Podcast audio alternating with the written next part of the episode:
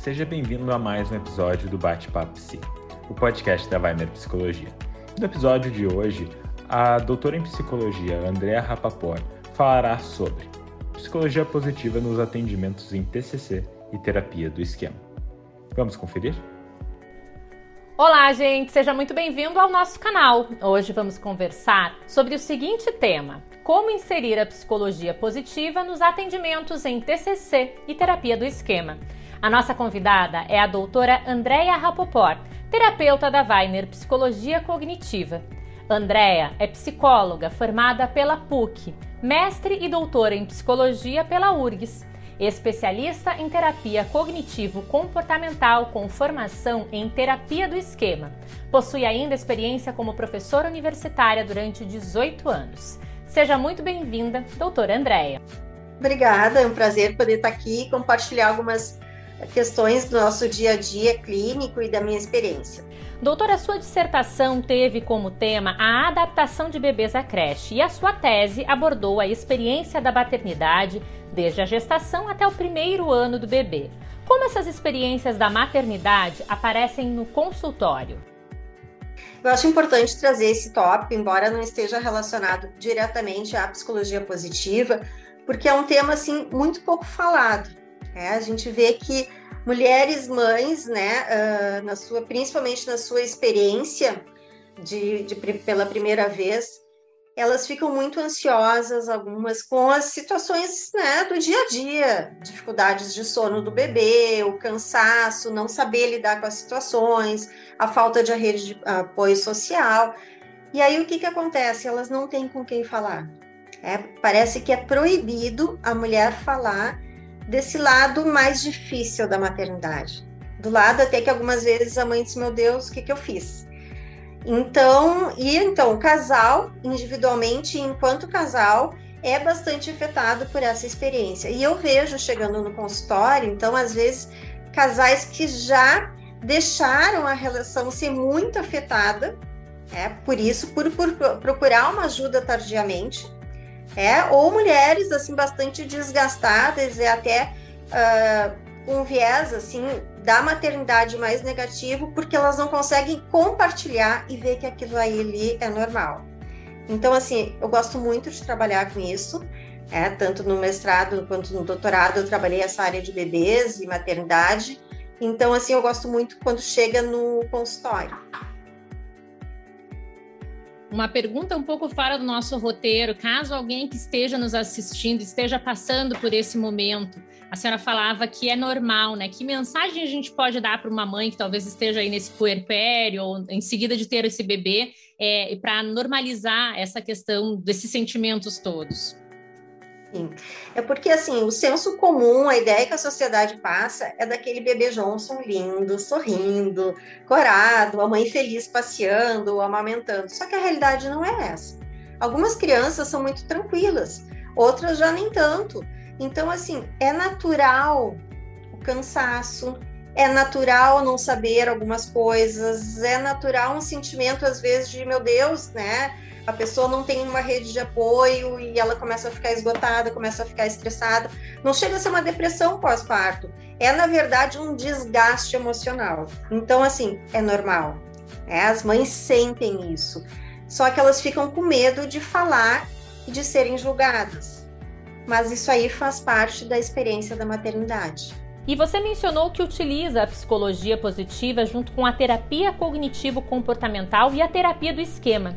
Seria essa uma terceira abordagem? Na verdade, a psicologia positiva, ela é uma abordagem da psicologia, um movimento da psicologia que traz um, um novo olhar, né? que olha para os aspectos saudáveis, para os aspectos positivos, para as forças pessoais. E é uma abordagem que ela pode ser trabalhada com TCC, com terapia de esquema, com psicanálise, com qualquer, qualquer abordagem clínica, inclusive a educação positiva nas empresas, né? Então é uma nova visão. E aí o que que acontece, né?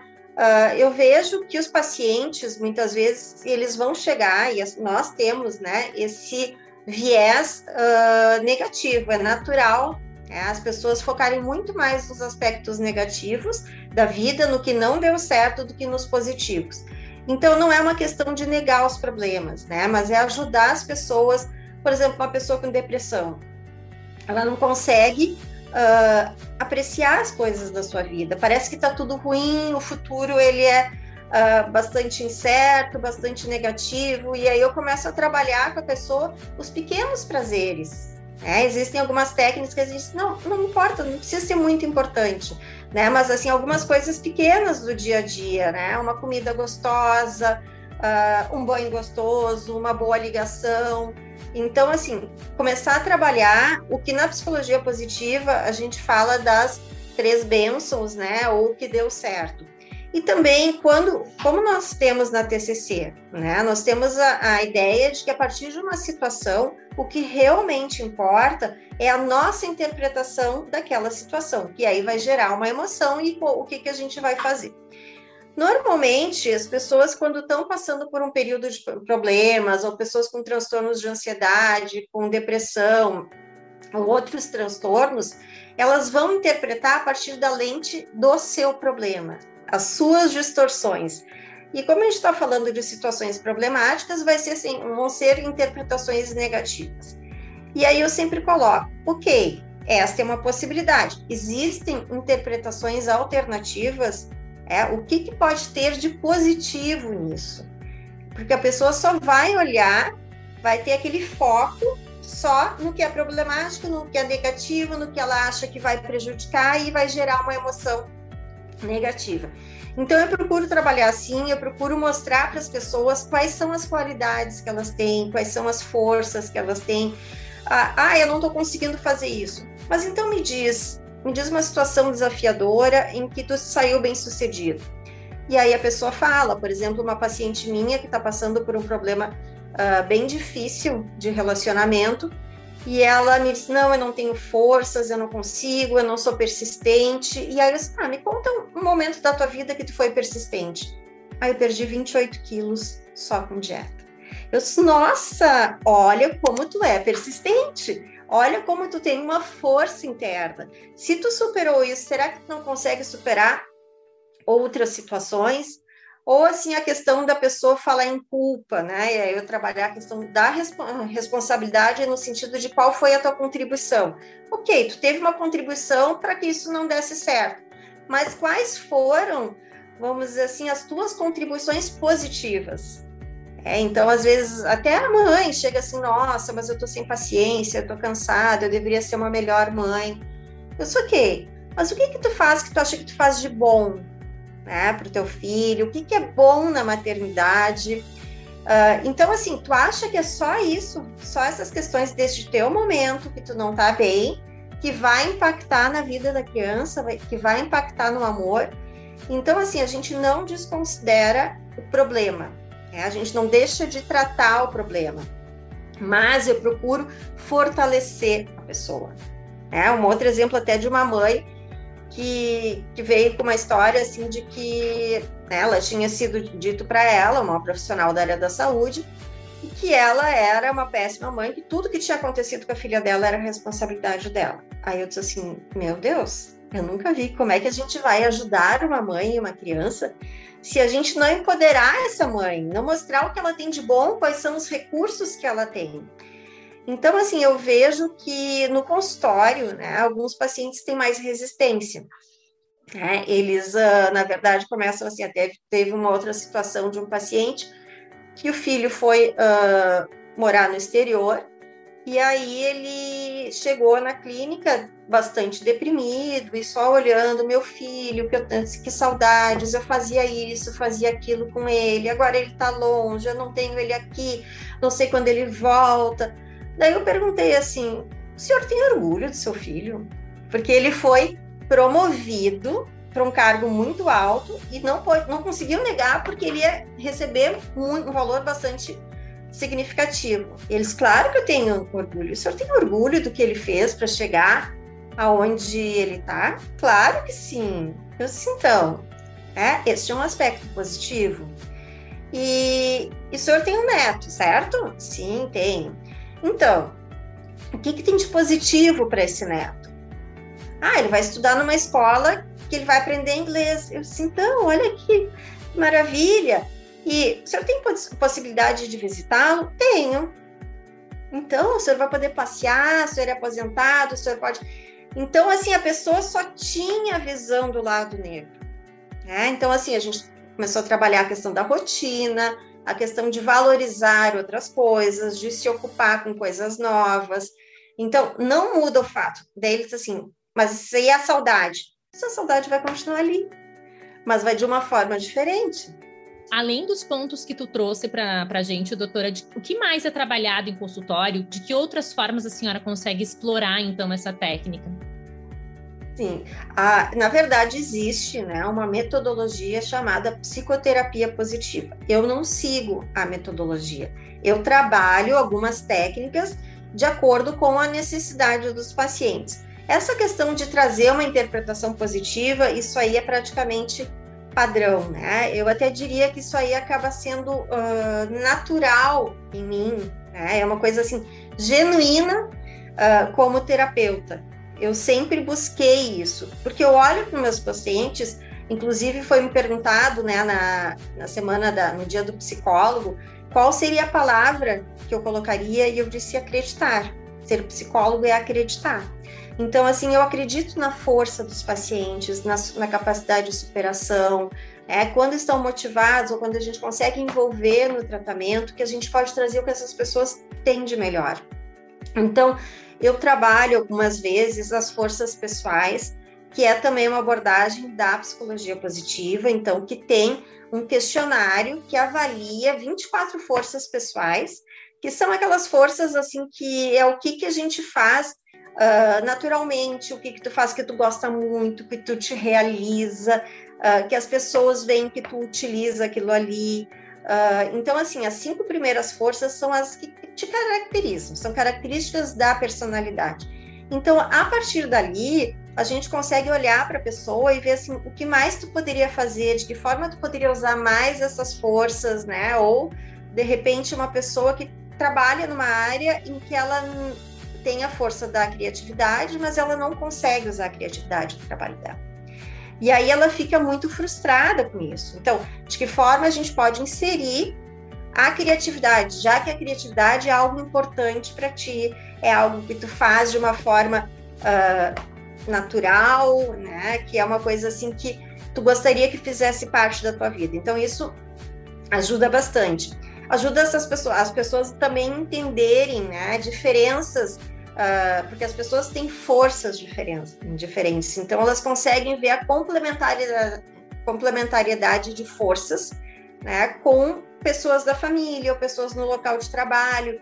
Então, assim, é buscar trabalhar o que a pessoa tem de melhor. Quando eu estava falando em resgatar as questões positivas, tem uma técnica, então eu vou explicar a técnica das três bênçãos, e isso qualquer pessoa pode fazer, é todo dia à noite, é escrever três coisas boas que deram certo no dia. Né? E cada dia tem que ser coisas diferentes. Então, coisas pelas quais é grata, coisas que deram certo, coisas que trouxeram emoções positivas. De preferência, escrever manuscrito e também responder o porquê que essas coisas foram boas, né? O que, que aconteceu, qual foi a minha contribuição. E assim a pessoa vai ensinando o seu cérebro a olhar sua, sua vida de uma forma diferente. Então, tem muitas coisas no dia a dia que passam desapercebidas e que a partir desta técnica as pessoas começam né, a olhar a vida de uma forma diferente. Uh, às vezes, quando a pessoa está falando de alguém, eu tenho uma técnica que se chama carta da gratidão. Né? Então, pensa numa pessoa que tu é muito grata, é, que foi importante para ti na tua vida, uh, o que, que essa pessoa te trouxe, e já foi uh, até ela agradecer, ela sabe que ela foi importante na tua vida, então essa gratidão, né, expressar isso e reconhecer que existem pessoas importantes, que muitas vezes as pessoas falam assim, nossa, eu não tenho ninguém, né, eu sempre fui sozinho, e, e aí existem pessoas, então, uh, quando eu digo assim, a pessoa está um, um estado de humor mais uh, triste, né, desanimada, chega na sessão e às vezes não quer nem muito falar. Aí eu pergunto assim de uma situação assim, bom, então vamos ver alguma situação que tu lembre da tua vida que foi muito boa, me conta como é que foi. Aí a pessoa começa a relatar os detalhes, e aí o que, que acontece? Gera emoções positivas. Né? Uh, então, assim, a ideia é que existem estas intervenções que não são sempre usadas, né? Uh, passam pelo meu jeito de ser também, né? Pela forma como eu vou interagindo com, com os pacientes, pelas necessidades, mas eu vejo assim respostas bastante positivas. Pois é, tu já mencionou alguns exemplos, mas como é que é a reação em consultório, assim, os pacientes, como eles encaram? Existem pessoas com mais, menos resistência? É aplicado a todos os pacientes? Como que a gente pode fazer essa avaliação? Ah, sim, acho que é bem interessante isso que eu não, eu não abordei. Uh, algumas pessoas são mais céticas, porque o que, que vai acontecer, né? A gente tem pessoas que têm características de personalidade, que têm esquemas formados por exemplo, de negativismo, pessimismo, pessoas que têm padrões inflexíveis, que são muito rígidas, né? Pessoas com esquema de abandono. Uh, então, pessoas que têm na sua personalidade, nas suas lentes, muito enraizadas essa visão negativa. É a desconfiança e abuso, então, de achar que as pessoas sempre vão estar ali para enganar, né? Uh, ou assim, ah, a pessoa te elogia. Tá, o que, que ela tá querendo comigo porque ela me elogiou? Não, ela te elogiou porque percebeu uma coisa boa. Então, nesses pacientes, a gente tem um trabalho mais intenso, que faz parte, né, realmente da terapia de esquema, de tratar esses esquemas. Pacientes na TCC com mais distorções cognitivas, a gente muitas vezes essas distorções tornam mais difícil a pessoa começar a olhar o lado positivo. Então, também existe um exercício da TCC que é bem interessante, que é o RPD, que a gente fala, em que a pessoa ela vai anotar a, a situação, quais são os pensamentos automáticos que ela teve, o que, que ela sentiu, o que, que ela fez. E aí a gente analisa aquela situação e vê se aquela interpretação está adequada, né? Realmente se tem evidências daquilo ou não, e se existem outras interpretações. Então a pessoa começa a identificar, nossa, realmente, eu sempre tenho uma coisa muito de catastrofização, tudo eu fico muito preocupado, tudo eu acho que é contra mim. Então a pessoa começa a identificar essas distorções. Então este é um trabalho, né, que, eu, que a gente vai aliando a psicologia positiva para ajudar a pessoa a despertar um olhar mais positivo junto com a elaboração né, desse trabalho com esses esquemas e com as distorções cognitivas e comportamentais. Uh, e ainda outra técnica que é bastante efetiva, uh, muitas vezes os pacientes com uma baixa, baixa autoeficácia, baixa autoestima não reconhecem, por exemplo, os seus sucessos profissionais, as suas conquistas, uh, não se sentem em condições de desempenhar determinadas funções e aí eu peço para que eles façam um diário de conquistas. Né? Então, todos os dias que eles possam escrever coisas que eles fizeram especificamente em relação ao trabalho. O que, que deu certo no trabalho, qual foi a contribuição. Então, a pessoa tem uma sensação, às vezes, nos momentos mais difíceis, de que elas não dão conta, de que elas não são boas profissionais, e eu digo, então vai lá e lê a tua história. Né? Olha quais são as suas conquistas, ou uma pessoa que está num processo de evolução, uh, olha qual foi a tua evolução. Né? Então, assim, isso é extremamente significativo. Eu peço que elas tenham uh, no celular, que elas possam, ou então que elas escrevam no caderno e elas tirem foto, porque quando vier aquela emoção uh, negativa, um sentimento de fracasso, de incapacidade, que elas busquem isso, ou seja, eu quero que elas olhem para o que elas têm de melhor, o que está dando certo. Muito obrigada, doutora Andréia Rapoport, terapeuta da Weiner Psicologia Cognitiva. Eu que agradeço. Obrigada a você que nos acompanhou em mais um bate-papo aqui no canal.